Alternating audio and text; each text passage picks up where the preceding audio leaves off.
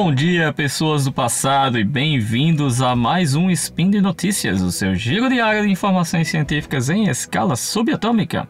Meu nome é Julian, diretamente da Terra dos Cangurus, e hoje, dia 22 Caosian do calendário Decatrian, queridinho dos deviantes, e 2 de outubro do calendário Gregoriano, temos mais um Engenharia, Vida e tudo mais. No episódio de hoje, teremos algumas reflexões sobre o que é ser engenheiro no mundo atual e o que é ser indivíduo no mundo atual e, de dois pontos de vista diferentes, mas que convergem para uma boa reflexão e desde já, desculpa pelo tamanho do spin, porque vai ficar um pouco grande, mas espero que gostem. Beleza? No programa de hoje teremos greve mundial pelo aquecimento global, obsolescência planejada versus salvando o planeta e o código Bill Gates. Roda a vinheta. Speed Notícias.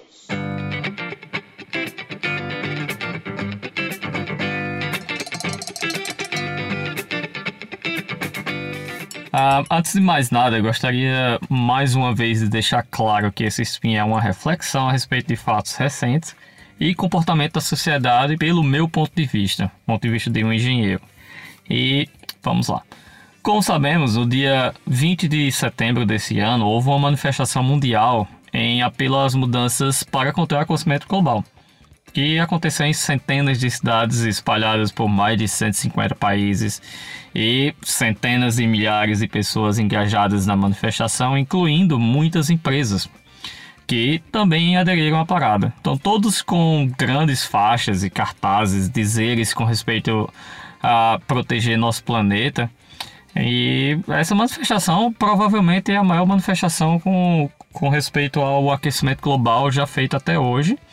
O que é grandioso, é, é bonito de se ver tantas pessoas engajadas em, em querer mudar o planeta, inclusive grandes empresas também engajadas em querer mudar o planeta. E isso me deixa muito feliz. Inclusive, várias figuras públicas vieram e se comprometeram ainda mais com os seus planos anteriores e futuros planos. Porém, o que me chocou depois de toda essa união pela mudança foi a enxurrada de imagens de lixo deixado pelas ruas das cidades, onde houveram manifestações. Então, se você vê alguns jornais publicaram isso também, é, redes sociais estão todas cheias dessas imagens e reportagens a respeito disso também.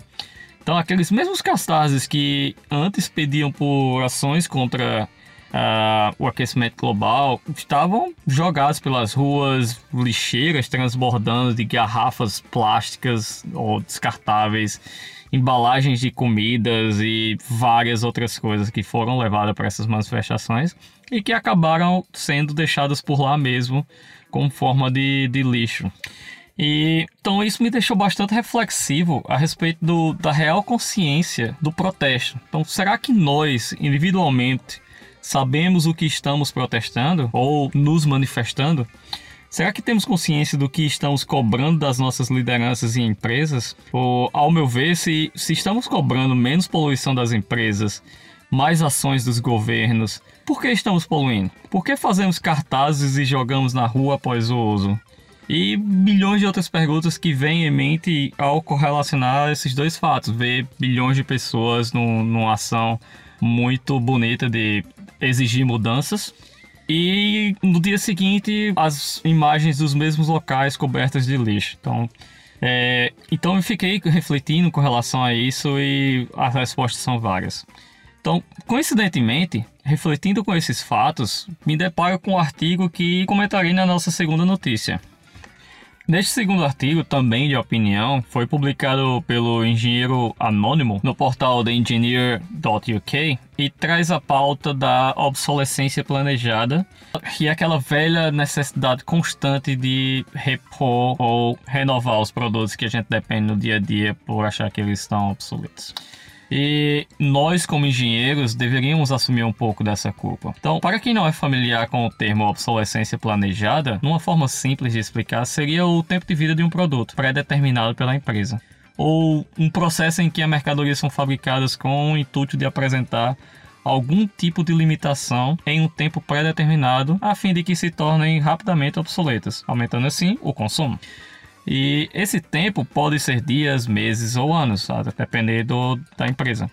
O termo ficou bastante popular na última década com os aparelhos eletrônicos e mais publicamente com a Apple após alguns escândalos e acusações de após um certo tempo embutir em seu software ações que reduziriam drasticamente a performance do aparelho para que o cliente perdesse a paciência e decidisse comprar um novo, aumentando o consumo impulsivo e a necessidade de se trocar de aparelho todos os anos ou a cada dois anos. Nos últimos softwares ela tem mudado um pouco isso por conta exatamente dessa polêmica.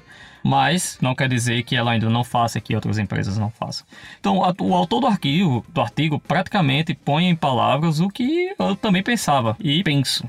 O aquecimento global tá aí. A gente acabou de falar que está tendo manifestações a pedido disso aí, de mudanças com relação a isso. E não se pode negar, e é incrível o quanto isso está cada vez mais difundido. Não só no mundo acadêmico, político, corporativo, mas nas pessoas comuns, digamos assim. Tipo eu, você, e primo, cunhado, papagaio, cachorro.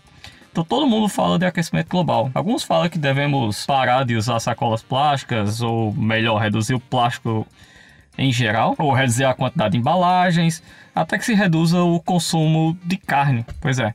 Porém, ao mesmo tempo que cobramos todas essas coisas, não deixamos de querer o lançamento da semana do computador, do smartphone, do carro novo, da roupa nova e todas essas outras coisas.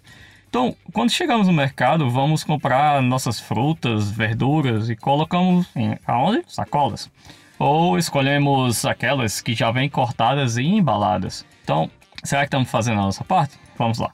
Nós vivemos num mundo onde a experiência da embalagem e do abrir a embalagem muitas vezes é mais importante do que o próprio produto. Muito disso graças às mídias sociais que são usadas para esse marketing. Com certeza você já foi lá no YouTube e assistiu um unboxing daquele produto que você sempre quis ou que está esperando há muito tempo.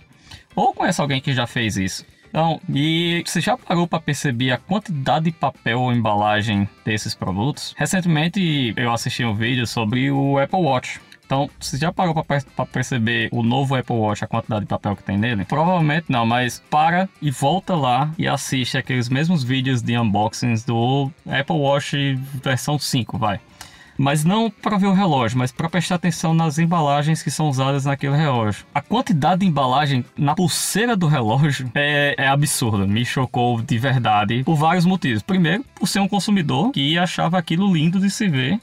E posteriormente por ser um engenheiro e saber que nós desenvolvemos esses produtos e essa embalagem. Então isso também me envergonha quando começo a perceber esses vídeos de uma forma mais sana, vamos dizer assim. Então, o artigo segue e cita vários exemplos, como no pós-guerra, carros eram desenvolvidos com detalhes propositalmente embutidos no projeto para que o veículo falhasse depois de um certo tempo e forçasse o dono a comprar um novo. Mas será que nesse mundo idealizado que a gente tanto quer, que é carro elétrico com mais software, nossa geladeira, máquina de lavar, tudo tendo vários softwares e tendo atualizações constantes. Será que a gente vai fazer com que eles sejam como o nosso smartphone? Que depois de dois anos não conseguimos mais atualizar e ele vai ficar tão lento que não vai ser mais possível ser utilizado e a gente vai ter que trocar? Então imagina você trocar um carro, a geladeira, a máquina de lavar, ter que jogar fora porque você não consegue mais atualizar o software dela. Então, eu, a quantidade de lixo que isso vai ser produzido. E eu não estou nem entrando no ponto do como por exemplo as baterias desses carros, que poluem muito para produzir e para reciclar, e muitas vezes nem são reciclados hoje em dia. Então, me deixa mais uma vez reflexivo sobre é, nas próximas manifestações ou discussões a respeito do, do, aquecimento global e as exigências que estamos fazendo para as empresas e para as organizações e os políticos e tudo mais, é, me deixa pensando o que eu estou fazendo para ajudar o planeta. É, qual a minha parte nessa discussão? O que eu, como pessoa, indivíduo, estou fazendo?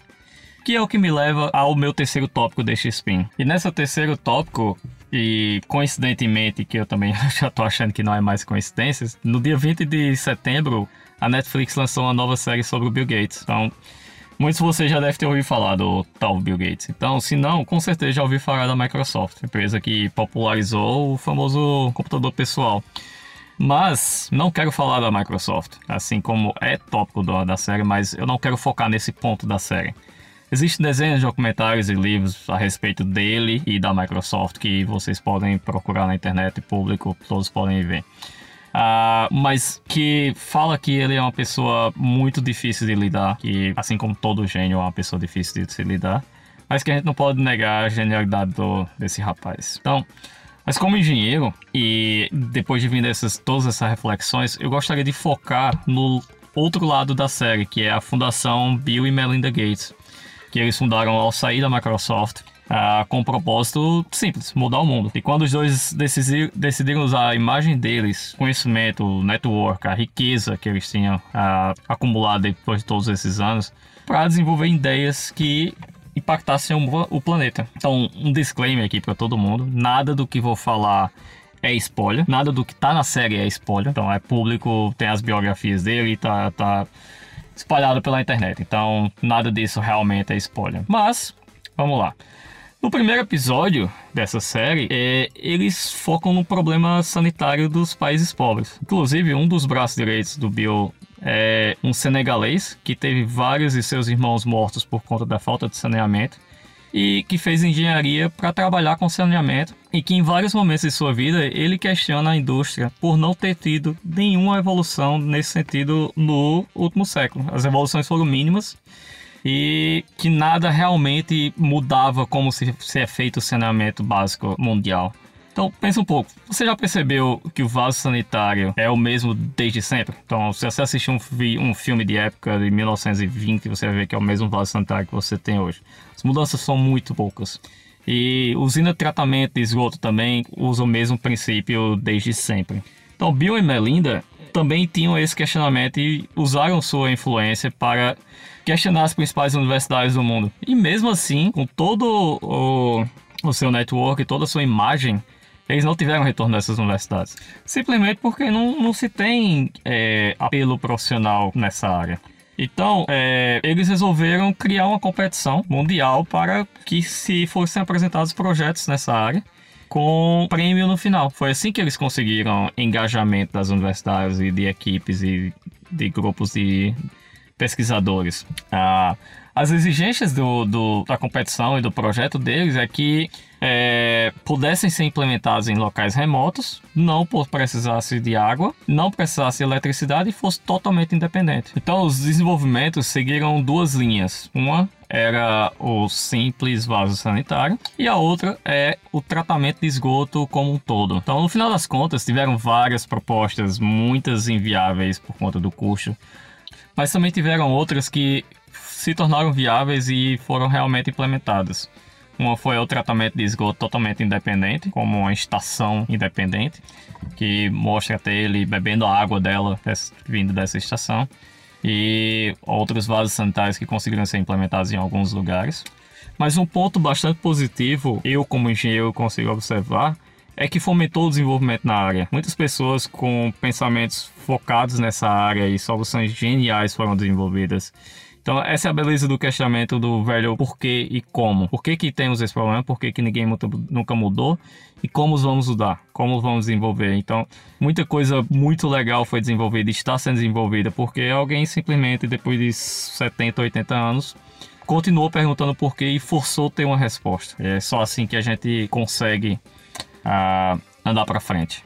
Então, no segundo episódio, a pergunta é sobre como que nos dias atuais ainda se tem tantas pessoas sofrendo de polio, poliomielite. Então, aquela doença que você praticamente fica sem andar e atrofia as pernas. O foco dessa vez foi o uso da tecnologia de análise de dados para determinar onde deveriam ser focados os maiores esforços de vacinação.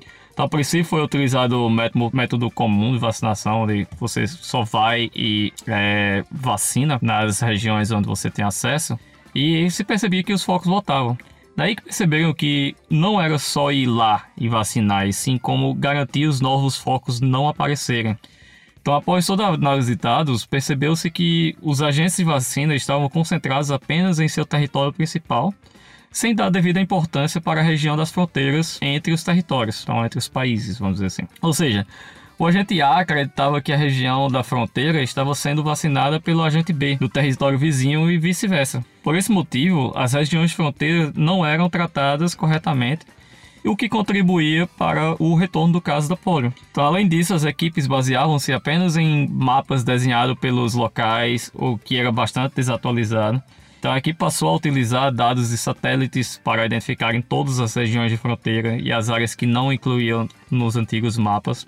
Após receberem tratamento adequado nessas regiões, os casos da polio começaram finalmente a diminuir. Mas nem tudo é flores. Ah, quando tudo parecia ir bem, terroristas começaram a atacar as equipes de vacinação e tudo foi por água abaixo de novo. Mesmo com todo o risco de terrorismo, as equipes ainda continuaram a vacinação até que tiveram que parar, mas o projeto é que continue e que realmente se, se acabe com a polio na, nessas regiões. Então, é, aí vem o terceiro episódio, terceiro e último episódio dessa temporada, que nos traz a pergunta de como resolver o problema energético do planeta. Então, muitos nós já sabemos que substituir completamente as fontes de energias atuais por fontes limpas é quase impossível, pois fontes como energia solar, eólica ainda não são capazes de gerar energia suficiente. E daí que vem a velha discussão sobre energia nuclear, que todos temem por motivos lógicos, assim como falamos no episódio de Chernobyl. Porém, assim como mostra na série, as usinas nucleares em atuação hoje têm projetos de cerca de 70 anos e estão em atuação geralmente e normalmente por pelo menos 40 anos. Então, se pararmos para pensar, a tecnologia avançou bastante nesses últimos 50 anos e nada foi feito com relação à energia solar, tanto por falta de apoio quanto por falta de aceitação pública. Então, você não é muito. Você não se torna muito público em estar tá desenvolvendo mais energia nuclear, as pessoas têm medo disso. Lá na série também se mostra que vários papers e patentes foram é, desenvolvidos com novas ideias com relação a isso, mas que não conseguiram sair dos papéis, vamos dizer assim. Não, não consegue financiamento público para ser desenvolvido porque não é um tópico muito bem aceito publicamente. E também uma usina nuclear não é uma coisa mais barata de se provar a teoria na prática. Então a fundação criou uma startup para cuidar do assunto, onde juntou alguns maiores mentes da, da, da produção de energia nuclear no mundo e no final de tudo, através de muita pesquisa, desenvolvimento, simulação computacional, conseguiram provar o conceito e o melhor de tudo, esse novo conceito utiliza lixo nuclear de usinas atuais para gerar mais energia e de forma extremamente eficiente e segura. Então, esse monte de lixo nuclear que a gente tem espalhado por aí pode ser reutilizado para gerar energia. Então, isso é muito legal. Mas, como falei antes, não é uma coisa barata de se provar fisicamente. Aí que vem todo o problema. Depois de nove anos e muitas negociações e acordos, as recentes brigas políticas entre China e Estados Unidos praticamente barraram o projeto. Então, pessoal, depois desses três episódios, o olhar mais crítico no sentido de engenharia traz que quando nós somos questionados e pressionados a gente consegue desenvolver coisas que não se estava sendo pensado antes. Então, ideias e soluções que podem realmente mudar o mundo podem ser desenvolvidas se a gente realmente quiser. Então, isso é muito legal. E mais importante de tudo é a atitude, é ir lá e fazer, que foi um dos pontos que mais me marcou nessa série foi que o Bill ele sempre ele não aceitava um não, ele sempre foi lá e fez.